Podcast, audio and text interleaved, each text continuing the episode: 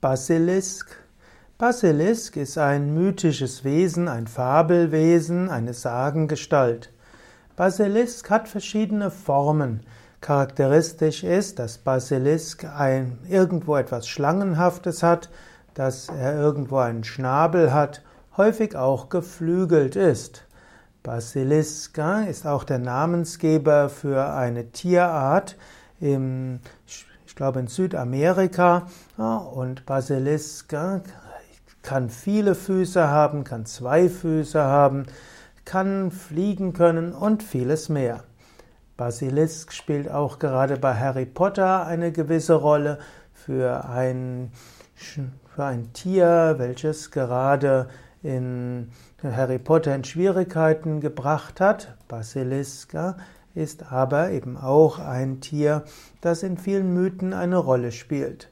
Es ist ein Mischwesen, ähnlich wie Greif, der ja ein Mischwesen ist zwischen Adler und Löwe, oder wie Sphinx, ein Mischwesen zwischen Löwe und Mensch. Basiliska oder auch wieder Wolpertinger, der ja auch ein Mischwesen ist, mindestens zwischen Hase und Huhn. Basiliska ist, wird auch, kommt ursprünglich vom Griechischen. Basiliskos heißt kleiner König oder auch Häuptling. Und Basilisk wird gerade in mittelalterlichen Tierbüchern öfters beschrieben. Es gibt auch verschiedene Darstellungen von Basilisken. Basilisken gibt es in ähnlicher Form schon von länger, in vielen Kulturen. Es gibt Plinius der Ältere, der beschreibt Tiere aus dem afrikanischen, orientalischen Bereich. Oder es gibt bei Demokrit Tiere wie den Basilisken. Im Mittelalter wurde der Basilisk beschrieben, zum Beispiel von Hildegard von Bingen. oder es gibt auch einen sogenannten Naturforscher in der der in der Monstrorum Historia, also die Geschichte der Monster, das ist der Ulisse Aldrovandi und der beschreibt, dass der Basilisk aus dem Ei eines alten Hahnes hm, schlüpfen kann oder von einer, aus einer Kröte, einer Schlange ausgebrütet wird. Das heißt, dass sein Atem stinkend ist und dass sein Blick versteinern kann. Basilisken sollen in Brunnenschächten hausen und in Kellern. Und man kann ihn nur vernichten, indem ihm ein Metallspiegel vorgehalten wird und dann wird der versteinerte Blick gegen den Basilisken selbst gekehrt. Basilisken symbolisieren den Tod, auch den Teufel oder die Sünde. Der Basilisk wird oft der Todsünde Wollust gleichgesetzt oder auch Neid oder Hochmut.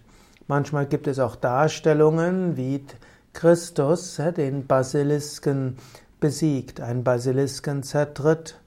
Wir finden auch die Darstellungen des Basilisken im kirchlichen Raum im 13. bis 17. Jahrhundert in Taufsteinen und Aspisfriesen. Das Basiliskengift äh, wurde auch als Ursache für die Syphilis bezeichnet und der Basiliskenblick bezeichnete einen scharfen und stechenden Blick.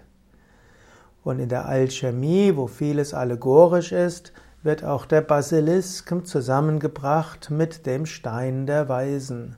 Und so hat der Basilisk viele verschiedene Bedeutungen.